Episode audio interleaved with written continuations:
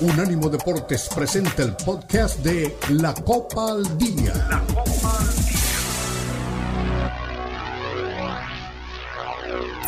Puedes hacer en iHeart.com. iHeart se deletrea I-H-E-A-R-T. iHeart.com. También en tuning.com. Tuning se deletrea T-U-N-E-I-N. Tuning.com. Y también en aracy.com. Aracy se deletrea A-U-D-A-C-Y. Aracy.com. Recuerda, somos unánimodeportes.com.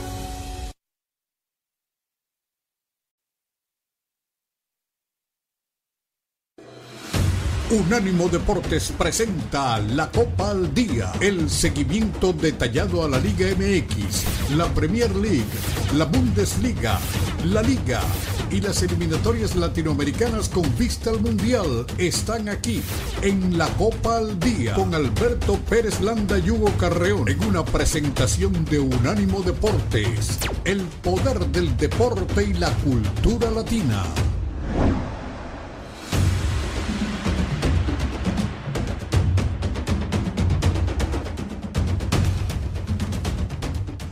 Hola, ¿cómo están? Bienvenidos a la Copa del Día, miércoles, mitad de semana, con mucha información referente a la Champions League.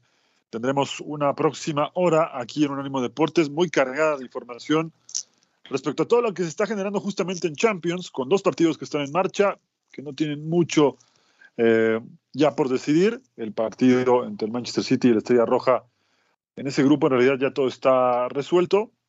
Así que bueno, platicaremos un poco sobre esto que, insisto, ya comenzó en su última jornada de grupos. Lo interesante que será saber cómo se define el grupo del Borussia Dortmund, Newcastle, Paris Saint-Germain y Milán y el resto de la actividad, repito, en la última fecha de la fase de grupos.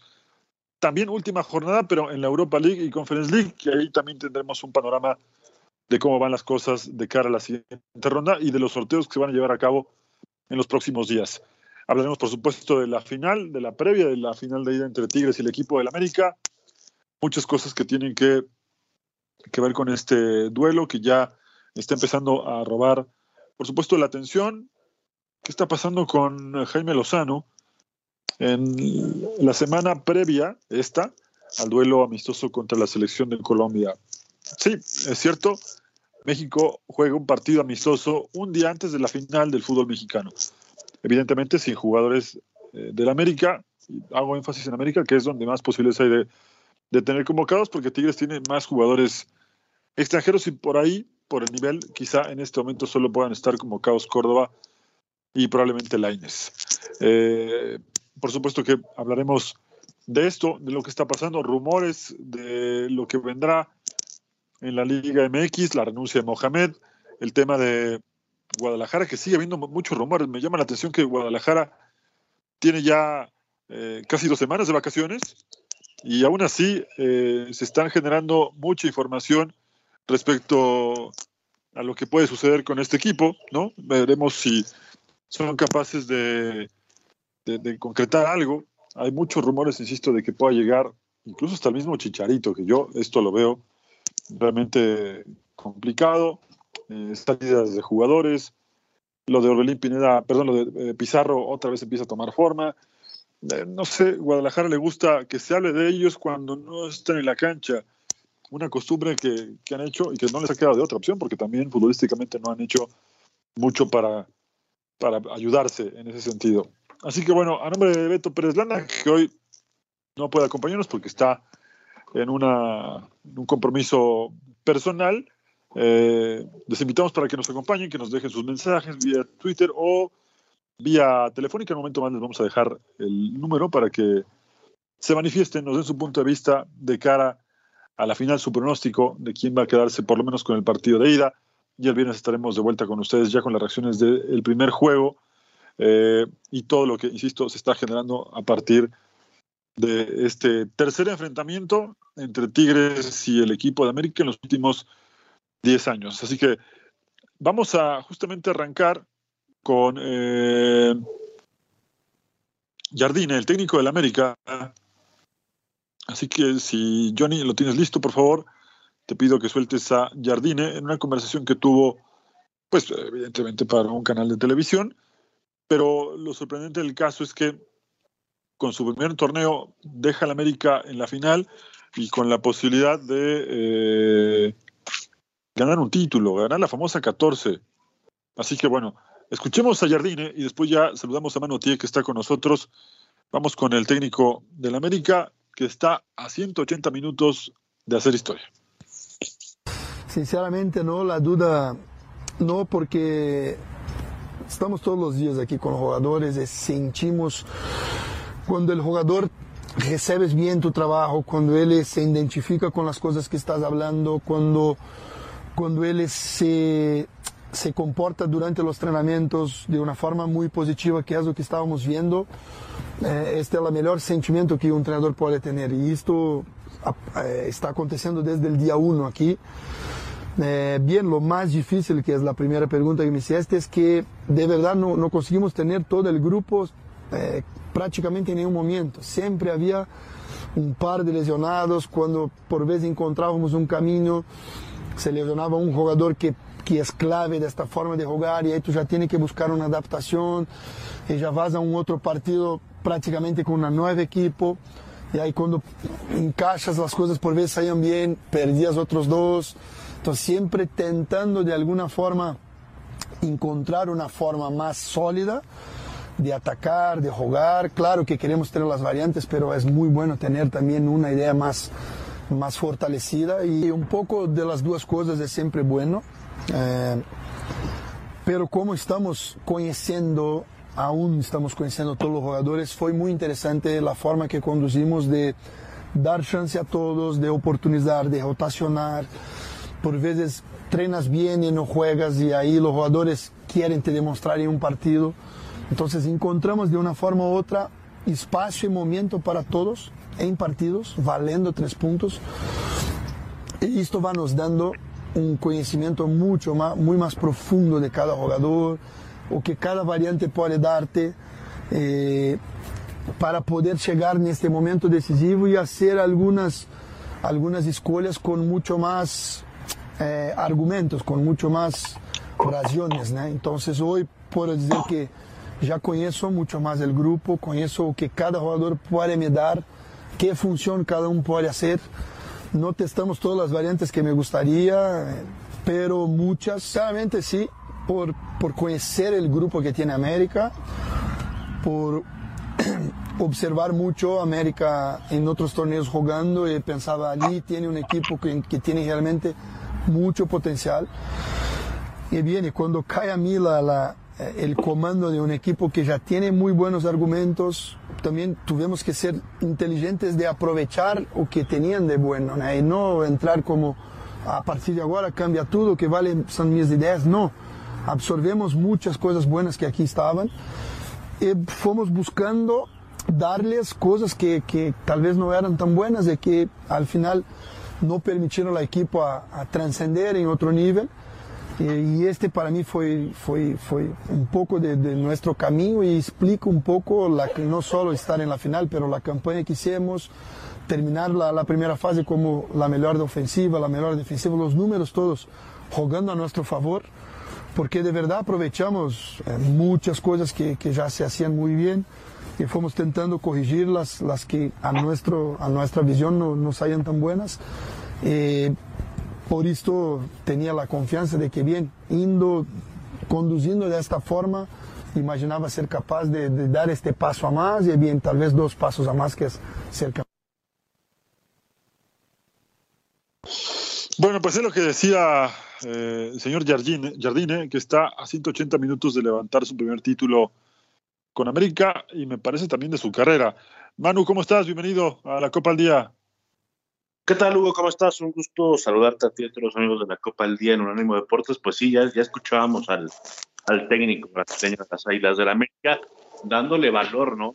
A ya que decía que, bueno, nunca pudo tener el, el, plantel completo durante la temporada regular, eh, pero sin embargo, el, el que entraba lo, lo, hacía igual de bien. Eh, es un equipo que siempre ha tenido variantes, que de medio campo hacia arriba es un festival que por ahí al inicio del, torneo le costó defensivamente, pero la llegada del chileno eh, Igor Lichnowsky le, solucionó varias cosas, sobre todo en el tema de, de la marca en el tema de, no dejar mano a mano a, los centrales con los atacantes.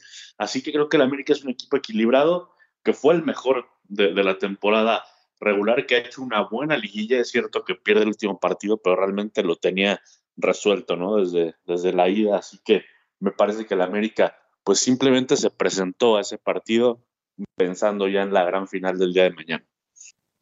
Sí, que eh, bueno, el otro día platicamos con, con Beto para hacer el lunes, esta polémica que se genera a través de que un sector de la gente abuchea al equipo. Ayer me parece que un mismo sector esa gente que abucheó al equipo fue de los que se molestaron cuando se enteraron de que no había boletos, con este desorden que se armó en la cancha del Azteca. Eh, en fin, no, el americanismo está eh, pasando por un momento muy bueno y quiere reflejarlo con el título, ¿no? Me da la impresión de que nada le alcanza si no es con el título, pero que les avisen que Tigres es un equipo con mucho oficio y yo sigo pensando que Tigres le puede ganar al América el título. Sí, em, el tema de los abuchos, la verdad que yo no lo entiendo. O sea, este equipo consiguió lo que el América no, no conseguía hace cuatro años, que es llegar a una, a una final del fútbol mexicano y puede conseguir lo que el América no conseguía hace cinco, ¿no? Que es la, el, trofeo de, de, campeón. Yo pienso que el América tiene amplias posibilidades. Lo de los boletos lo entiendo más, sobre todo porque fueron los abonados los principales eh, afectados a, a, la hora de, de querer conseguir un, boleto, ¿no? Para, para la final de, de vuelta.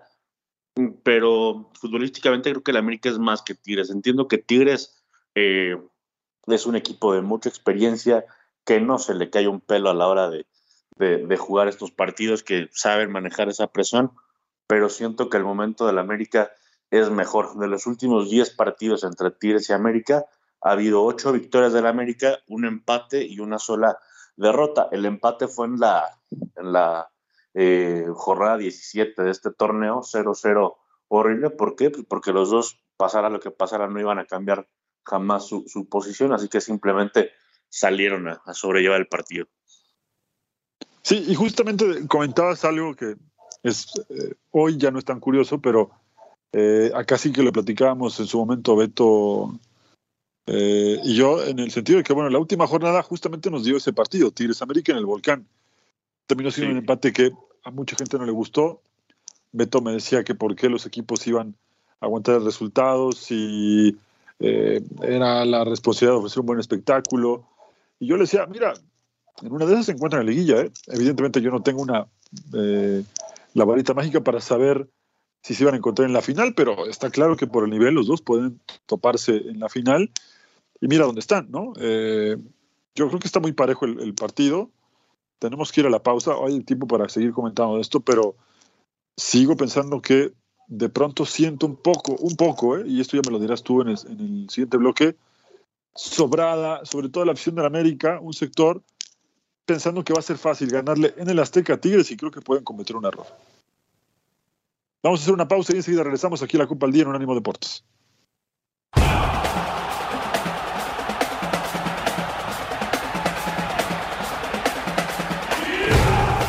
Unánimo Deportes Radio.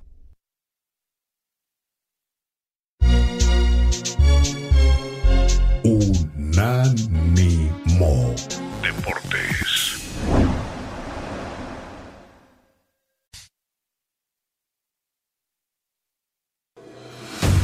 Continúa la Copa al Día en Unánimo Deportes.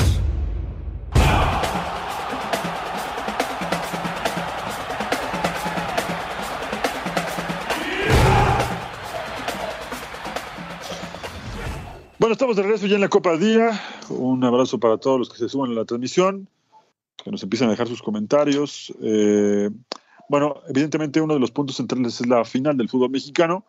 Y platicábamos, eh, Manu, hace rato, antes de irnos al corte, que yo, esto es una percepción personal, no sé si coincides conmigo, eh, pero siento en el ambiente del americanismo que el partido en el Azteca, más allá de lo que pase mañana, eh, lo, lo, sienten en la bolsa, lo tienen, eh, se sienten ya campeones, insisto, en el ambiente del americanismo, no los jugadores ni el cuerpo técnico, pero sí siento un ambiente muy festivo y creo que es una frase muy, muy trillada, pero los partidos hay que jugarlos, ¿eh? Sí, correcto, correcto. Sabemos que, bueno, eh, gran parte o, una parte significativa de, la afición americanista, pues es así, ¿no? La, la, sobradez ante todo, pero creo que tienen motivos, ¿no? Para pensar así. Creo que el América ha sido el mejor equipo del torneo, ha tenido una buena liguilla, es el que mejor juega más allá de, los resultados, pero concuerdo contigo, eh, yo creo que si, si el equipo o el cuerpo técnico se creen campeones antes de, jugar, pues estarán cometiendo un error garrafal y se estarán haciendo automáticamente el harakiri. Eh, Tigres es un equipo muy serio, que no le por supuesto que no le va a regalar nada al equipo de las Águilas. Y, vamos a ver, o sea, yo siento que es una final pareja que Tigres tiene con qué darle al equipo de, de Andrés Jardine, pero sí creo que las Águilas son eh, ligeramente favoritas en este duelo.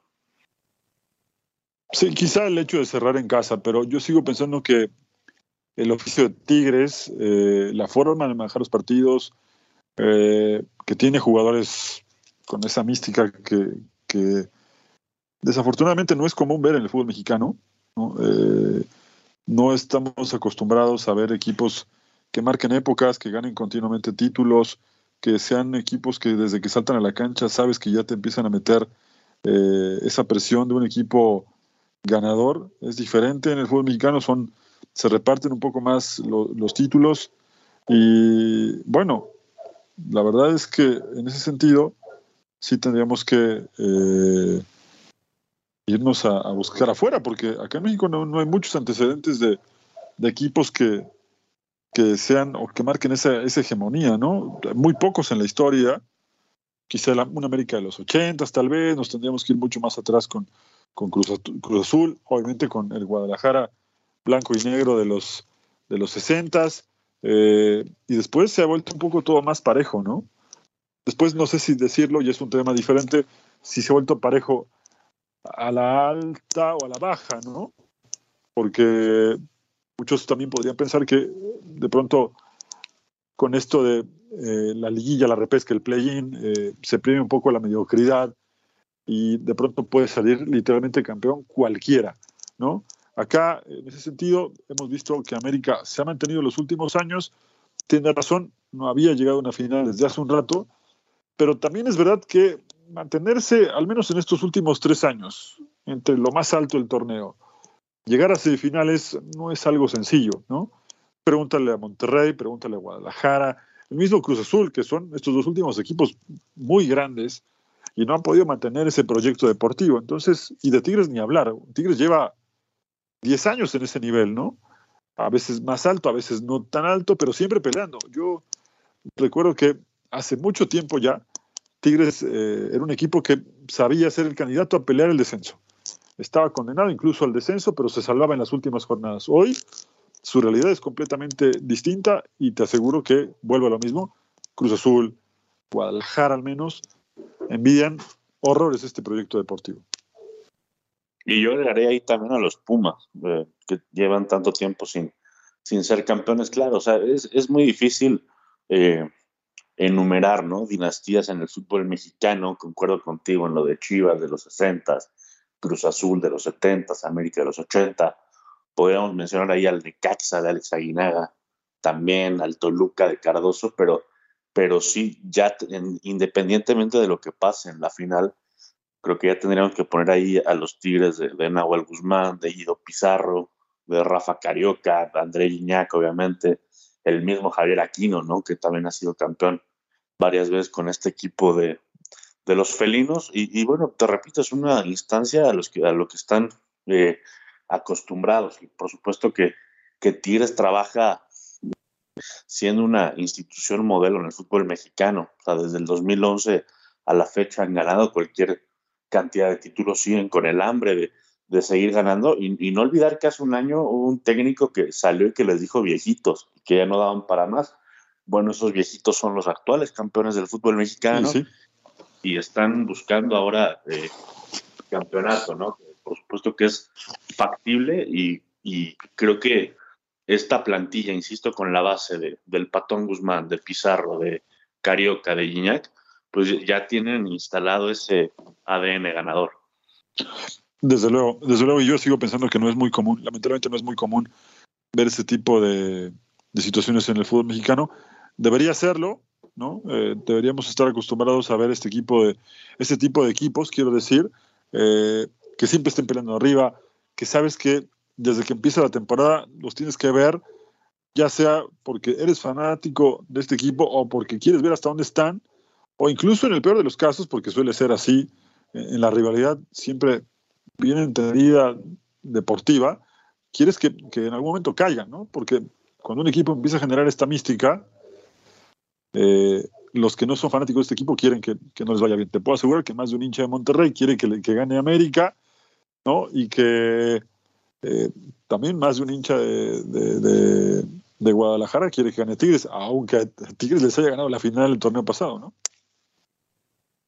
No, por supuesto. O sea, yo te diría que, el aficionado de, Monterrey, eh, por supuesto que está con las Águilas del la América y el aficionado de Chivas, ni duda tengo que, que está con, con Tigres, a pesar del resultado, ¿no? De la, de final anterior. Y está bien, o sea, es parte de la, de rivalidad deportiva, de la rivalidad eh, bien entendida.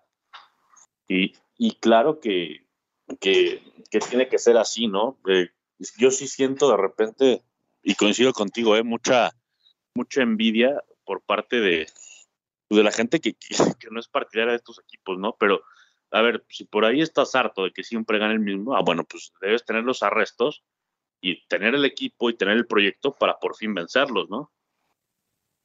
Sí, sí, sí, eso, eso desde luego creo que sería, sería lo mejor, ¿no? Que, que los dos rivales, en este caso, que hoy verán la, la final por televisión, de un lado Guadalajara, de un lado Monterrey, eh, realmente hagan, eh, sobre todo Guadalajara, porque Monterrey de alguna manera ha tenido buen plantel, un poco más competitivo, no ha entregado el título, pero tiene un plantel mucho más competitivo y a nivel directivo han hecho mejor las cosas. Después ya ser campeón o no puede pasar por varios factores, pero cuando vas a los tropezones armando un proyecto que no está bien armado, medio te da resultado, le da continuidad, pero sabes en el fondo que no estás haciendo algo bien desde los cimientos del plantel, me refiero a Guadalajara, eh, no puedes apostar a largo plazo. Y encima, justamente la palabra largo plazo en Guadalajara es algo que no está en ese diccionario de, la, directiva, ¿no? El, saber que eh, tienes que armar un equipo pensando en que no este torneo, sino el siguiente va a estar para competir y que el siguiente, es decir, hasta el tercero, pueda eh, realmente estar en la mesa de los que van a pelear el título. ¿no? Guadalajara se ha manejado bastante mal en los últimos años y hoy ve como su rival de toda la vida le puede tomar ventaja en cuanto a la cantidad de títulos y eso, eso, eso en cualquier otra parte del mundo, antes de irnos a la pausa, sería un golpe durísimo. No, no, no sé si el Milan fue campeón, el Inter se armó y ve lo que pasó con ellos esta, esta temporada. Llegaron a la final de Champions. Eh, no sé, en cualquier otro país del mundo, River, por ejemplo, fue campeón, Boca llegó a la final de Libertadores, la perdió y se está rearmando. ¿no? Eh, es decir, los equipos antagónicos siempre están mirando de reojo qué hace el vecino para ver eh, cómo lo pueden superar. Y Guadalajara no solo no lo ha hecho, sino que además ha estancado y ha normalizado ser un equipo mediocre. Pero bueno, eso ya lo platicaremos en otro momento. Tocamos esta parte porque evidentemente en el, en el rubro de las aficiones sí, coincido contigo. La gente de Chivas, al menos un porcentaje muy alto, querrá que Tigres le gane al América, ¿no? Sí, sin duda, sin duda. Y eso que mencionas de Chivas es muy cierto, ¿no? Está muy lejos de, eh, siendo el tamaño de institución que es, pues está lejos de comportarse como tal desde hace mucho tiempo y por supuesto que eso la, la afición lo, lo, lo resiente mucho, ¿no? Mencionabas el tema de, River y de Boca. Bueno, River tuvo el, el traspié más fuerte de su historia, ¿no? Que se fue al descenso, pero aún así volvió al año que entra y volvió fortalecido y volvió para ganarle todos los títulos habidos y por haber a, su máximo rival, ¿no? Eso es levantarse, eso es aprender de las derrotas y eso es ser eh, exitoso. Sí, sí, es justamente lo que nos gustaría de pronto, a más de uno, que esa rivalidad bien entendida, me refiero, eh, se vea reflejada en cada equipo del fútbol mexicano. Pero bueno, tenemos que hacer la segunda pausa. Manu, regresaremos para platicar de selección y después mucho Champions League porque se juega la última jornada de la fase de grupos. Enseguida regresamos.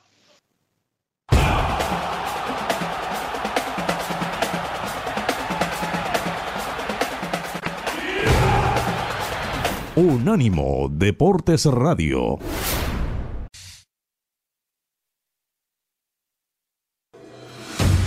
Continúa la Copa al Día en Unánimo Deportes.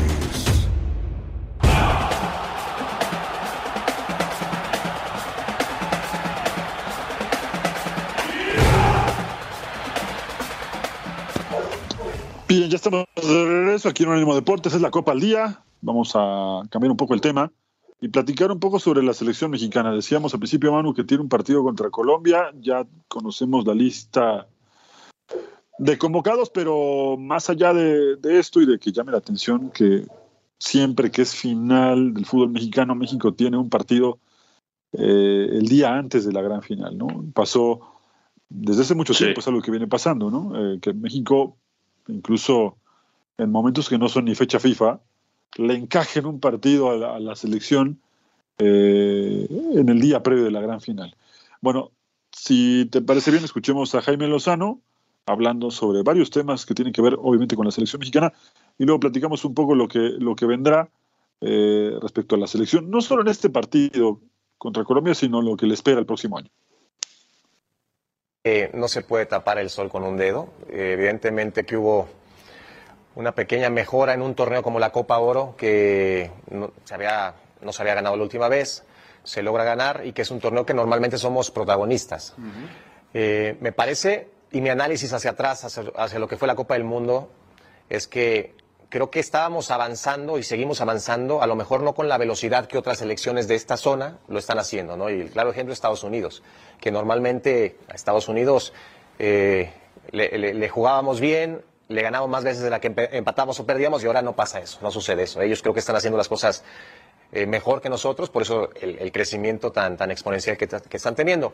Ahora, creo que para mí los procesos son la vida, la, vida para un entrenador, para, para un conjunto de, de, jugadores también, y es lo que, a lo que nos tenemos que enfocar. No porque esté yo aquí, David, pero yo siempre he pensado, cuando un entrenador va a una Copa del Mundo y más o menos hace un papel bueno, normalmente en México, ¿qué hacemos? Cortamos de tajo y empezamos de cero nuevamente. Entonces, a mí es lo que creo que tendremos que aprender y copiar algunas de las estrategias que hacen algunas de las selecciones más grandes del mundo. Hay, hay, hay, ligas, hay selecciones que están creciendo demasiado rápido y nosotros creo que ese crecimiento está un poco, un eh, ha desacelerado. ¿Detenido no creo, vamos para atrás? No creo que detenido de que vayamos para atrás, pero creo que vamos, vamos a marchas forzadas, ¿no? Ya no, ya no, ya no, ya no es el crecimiento como antes. Mira que tenemos más jugadores que, que posiblemente que nunca en Europa, pero no son suficientes. Yo quisiera tener muchos más, quisiera que hubiera más posibilidades de los jóvenes sobre todo para que estén en las mejores ligas, para que sigan creciendo, sigan desarrollando y tengan mejores hábitos al momento de competir. Creo que eso es, al final de cuentas, donde las grandes selecciones toman ventaja. Están acostumbrados a, esa competitividad diaria que en un momento dado de algún partido importante ellos conviven con eso todo el tiempo, ¿no? y nosotros como que no estamos tan acostumbrados a eso. Bueno, a ver, eh, eh, Manu, esto último a mí me llama mucho la atención. Tener más que nunca jugadores en Europa, ¿te alcanza si la mayoría no son titulares? ¿Es para presumirlos si uno o dos son referentes de su y los demás se la pasan en el banco de los suplentes? Mm, no, no creo. O sea, yo me acuerdo que hace tiempo se pensaba, ¿no? Cuando México tenga nueve, diez jugadores en Europa, ahora sí vamos a poder dar el salto de calidad. Y, lejos de eso, me parece que fue, fue todo lo contrario, ¿no? Eh, yo sí creo que esta selección se ha estancado. Siento que el fútbol mexicano se ha estancado, tanto a nivel clubes como a nivel eh, selección eh, nacional.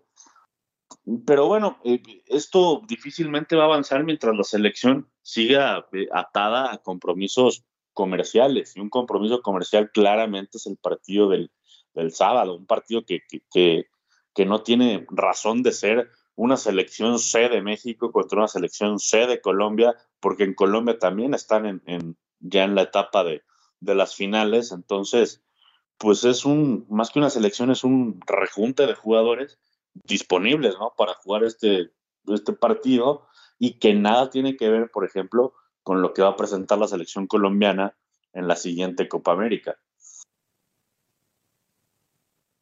Sí, sí, sí. En ese sentido creo que yo creo que le hace bien eh, Gemelosón en decir que se ha, él dijo desacelerado, yo creo que está estancado, ¿no? Yo creo que, que desde ese rato el fútbol mexicano no, no, no crece, por lo menos tenemos 10 años en los que han venido pasando cosas que pensábamos eran parte del pasado de la selección.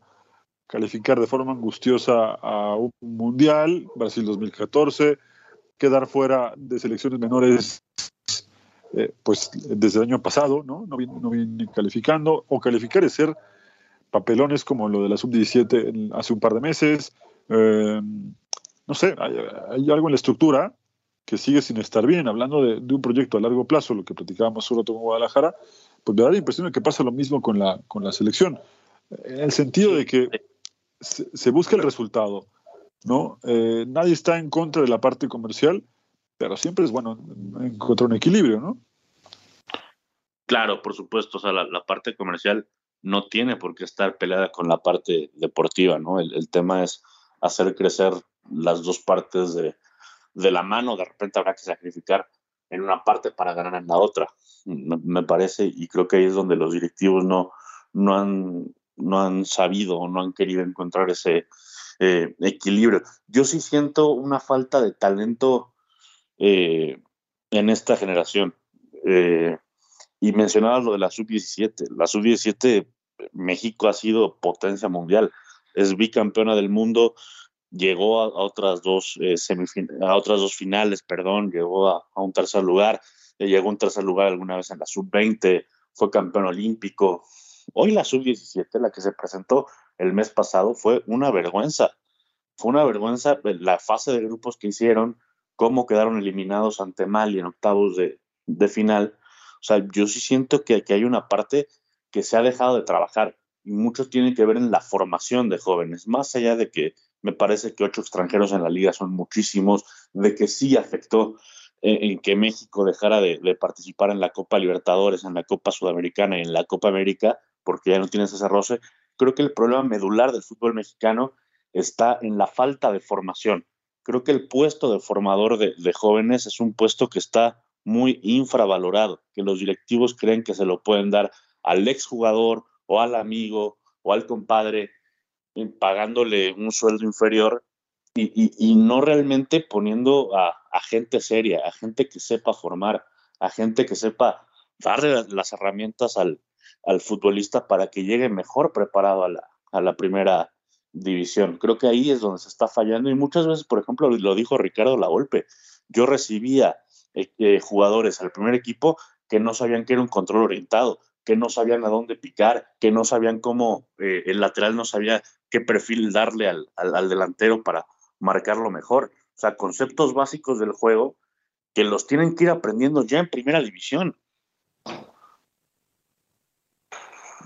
Sí, sin duda. Y, a esto justamente me quedé pensando en lo que dices de la golpe, que también agregaba la golpe hace tiempo, no solamente esta parte, que tiene que trabajar con ellos como si estuviera, eh, si él fuera parte de las fuerzas inferiores de un equipo, cuando él ya los tiene que, recibir ya armados, con todas estas cosas ya eh, bien aprendidas, pero desde que son niños, jóvenes tal vez, ¿no? Eh, y, otra cuestión, también se debuta muy tarde un jugador en México, ¿no? Se debuta a los 23, 24. Él Por el ejemplo de. Porque hay una categoría sub-23, o sea, ¿por qué se inventaron la categoría sub-23? Si a los 23 años no eres de primera división, perdón, pero el tren ya se, está, se te está yendo. Sí, sí, yo, yo recuerdo gente muy cercana eh, que conocí eh, a los 16, 17 años que, que me decían, si ya no te llevaron a la reserva especial a esta edad, ya olvídate, dedícate a estudiar o piensa qué vas a hacer, porque si no estás en 16, 17 años en un equipo ya considerado entre la reserva especial, la segunda división o tercera división, es mejor que ya te dediques a otra cosa. Hoy, hasta los 23 años, por eso también vemos lo que, lo que, pues, lo que pasa con el fútbol mexicano, con la selección mexicana, ¿no? Básicamente. Así que. Pues, y un ejemplo es, por ejemplo, es el, de Luis Chávez, ¿no? Qué bueno que, que, es seleccionado nacional y qué bueno que pudo ir al Mundial pasado. Pero Luis Chávez no nos, olvidemos, no nos olvidemos que es un jugador ya de 28 años. ¿Dónde demonios estaba Luis Chávez a los 21, a los 22, a los 23? O sea, ¿por qué lo empezamos a conocer a los 26, 27? O sea, ¿dónde demonios estuvo Luis Chávez? O sea, ¿por qué hay ese hueco enorme? Hablando de la carrera de él nada más, ¿no? Por, por mencionar, por mencionarlo a él, que es el caso más famoso, por, por, por ejemplo, también de un Acevedo, ¿no? El arquero de Santos. Sí, sí, sí, sí, sí. Y bueno, yo te iba a decir hace rato que a, la golpe le tocó debutar a jugadores de 24, 25 años, ¿no? Cuando llega Atlas, ahí es donde empieza a darse cuenta que realmente hay talento y, los debutó esa generación súper brillante que tuvo, tuvo Atlas, no les alcanzó para ser campeones, pero fue una generación que incluso la, la llevó a la selección y que dieron buenos resultados. Hoy el fútbol mexicano sí que ha retrocedido, sí que se están cambiando otras cuestiones y necesitan realmente ver con atención en dónde se están equivocando, que tampoco hay que ser, eh, eh, tampoco hay que ir muy, muy adentro, está claro que, se están equivocando, ¿no? Pero bueno, vamos a cambiar de tema. Eh, ayer renunció el turco Mohamed de la dirección técnica de Pumas, dejó a Gustavo Lema como nuevo encargado. Dice Mohamed que para que no haya especulaciones, pues él no va a dirigir a ningún equipo. Por un lado le quiero creer, porque se habló mucho del tema de Boca, pero para que él, si esta teoría es cierta, él pueda llegar, primero tiene que haber eh, votaciones en Boca, después tiene que ganar la Riquelme. Y Riquelme sabemos que tiene un nexo importante con el, hombre que maneja la carrera de, de, Mohamed, que es el señor Bragarnik, ¿no? Eh, así que para que eso pase tienen que suceder muchas cosas antes y yo realmente no creo que, que por lo menos ahora Mohamed vaya a Boca. Después habla aquí de Huracán, a Huracán siempre le va a decir que sí, porque es, es, su, equipo de toda la vida, es hincha de este club, y le va a decir que sí de ojos cerrados siempre. Yo creo que esta vez sí va a descansar un poco. Eh, y ahora Pumas se queda con Lema, que es toda una apuesta incógnita, y vamos a ver cómo le sale. Eh, escuchemos al nuevo entrenador de los Pumas de la universidad. Argentina, eh, desde que tengo uso de razón, ligado a una pelota de fútbol, eh, en forma amateur, con amigos y, desde muy chiquito en, fuerzas básicas, en, Ferrocarril Oeste. Eh, tuve como seis años ahí, después bueno, en River también en fuerzas básicas y, a partir de ahí inicié una carrera profesional de 15 años por un montón de clubes de Argentina, muchos de ascenso, incluso estuve un tiempito muy cortito en Zacatepec, este, aquí en México. Eh, y bueno, esto de haber estado en tantos equipos y con tantos entrenadores, en algún momento seguramente ha despertado la, vocación de, seguir ligado al fútbol entrenando. Y en el 2005 me invitó a trabajar Tony en Huracán en Argentina y bueno, ahí empezamos esa nueva etapa como, eh, como parte del cuerpo técnico de Tony, eh, como su auxiliar, que eh, hasta el día de hoy me siento preparado, me siento cómodo, confiado, protegido por el club y por la gente que, trabaja conmigo, así que yo creo que es el momento, uno nunca sabe, pero Presiento que sí.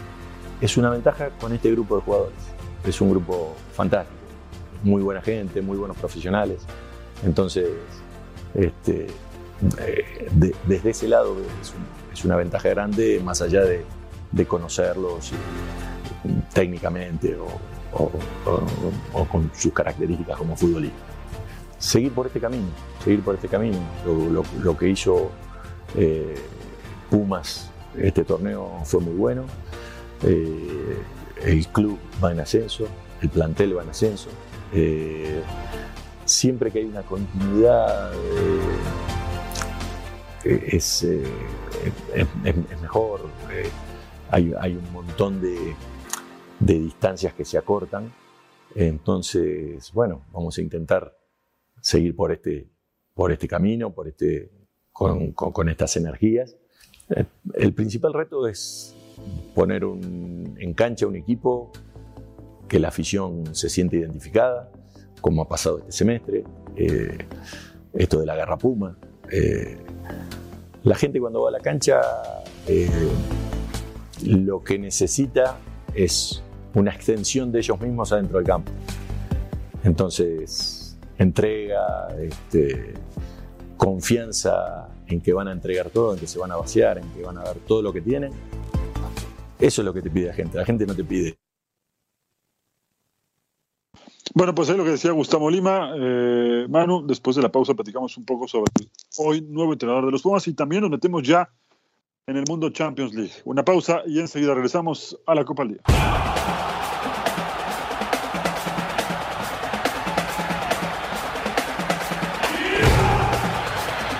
Unánimo Deportes Radio.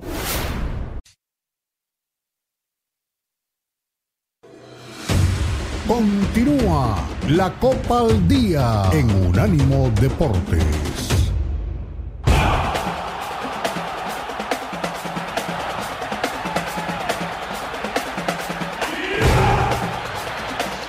Bueno, estamos de regreso. Último bloque de la Copa al Día aquí en Unánimo Deportes. Antes de pasar con más información, sobre todo de Champions, que ya está por comenzar el grueso de la jornada, vamos con algunos mensajes. René Zamudio, un abrazo. Dice, primero que todo, saludos, mis cuates, tanto para Manu como para mí. Gracias, eh, René.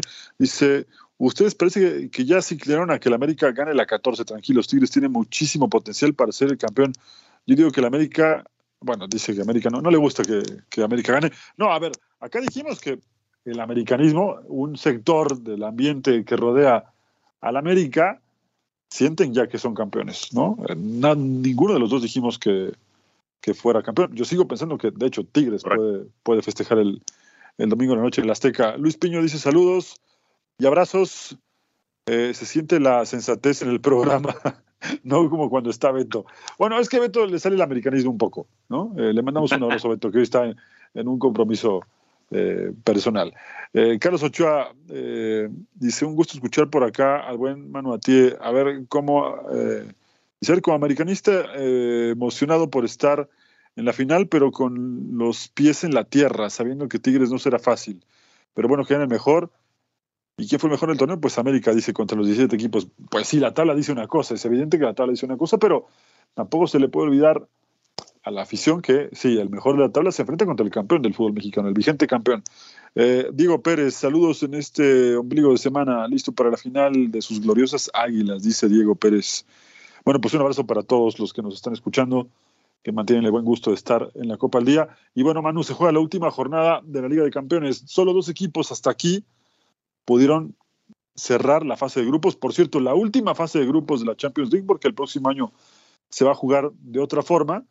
Eh, y son el Real Madrid, que no me extraña que, haya pasado con los seis partidos eh, consecutivos con victoria, y el campeón de Europa, el Manchester City, que hace un ratito nada más le acaba de ganar al, eh, Estrella Roja 3-2 en un partido en el que además jugó con muchos suplentes y ojo con los nombres que te voy a decir. Eh, lo de Hamilton es un jugador para destacarlo. Confío en él. Eh, Mika Hamilton es de estos jugadores que, que, conoció desde que llegó, lo fue observando, lo fue puliendo. Apenas hace un mes cumplió 20 años y hoy acaba de festejar Mika Philip Jude Hamilton su primer gol en Champions League. Y te digo más, mi querido Manu, ojo con este futbolista porque tiene mucho talento y a Guardiola le gusta justamente observar este tipo de jugadores. Lo hizo en el Barcelona, no lo pudo hacer tanto en el Bayern Múnich, pero sí en el Manchester City ya tiene dos o tres que están empezando a pedir pista para ser titulares. Sí, sí, habrá que tenerlo en la mira, ¿no? Un chico con muchas condiciones que, bueno, ahora se, se estrena en la, en la Champions y, bueno, si Guardiola lo echó el ojo es por algo, ¿no? Eh, por supuesto que, talento lo tiene de, de sobra y te de lo que es el Manchester City, ¿no? Que es el actual campeón de la Premier, el actual campeón de, la Champions y que tiene un plantel muy rico, con muchísimas variantes, con muchísima profundidad en, en, la banca y por supuesto que será junto con el Madrid, junto con el Bayern, pues de los principales candidatos ¿no? a repetir el, el título. La fase de grupos, todos sabemos que sirve solamente para, para clasificar. La verdadera Champions o la verdadera exigencia en la Champions estará ya a partir de febrero. Eh, por cierto que el sorteo es el próximo lunes para, para que estemos atentos. Muy tempranito, a las 5 de la mañana. Los cruces de, octavos, sí. Así que al levantarse. Bueno, a entonces temprano. Sí, sí. Antes de irnos, porque nos queda un minuto, nada más platicar rapidito lo que será puntualmente el grupo F, porque los demás ya están, ya están resueltos. En el E, Atlético y, Lazio ya están adentro. Eh, los demás, bueno, pues ya habíamos platicado que Bayern y Copenhague están en la siguiente ronda. Arsenal y PSB también. Real Madrid y Nápoles clasificaron ayer. La Real Sociedad termina como primero del grupo después de empatar con el Inter. Y te repito, el Dortmund recibe en casa al Paris Saint Germain. Si el Dortmund gana, y el Newcastle eh, le gana al Milán, estaremos viendo un nuevo fracaso del Paris Saint Germain en Champions League. Nos tenemos que ir, Manu, te mando un abrazo, nos encontramos por acá en cualquier momento, un abrazo para todos, nos escuchamos el viernes en la Copa al Día.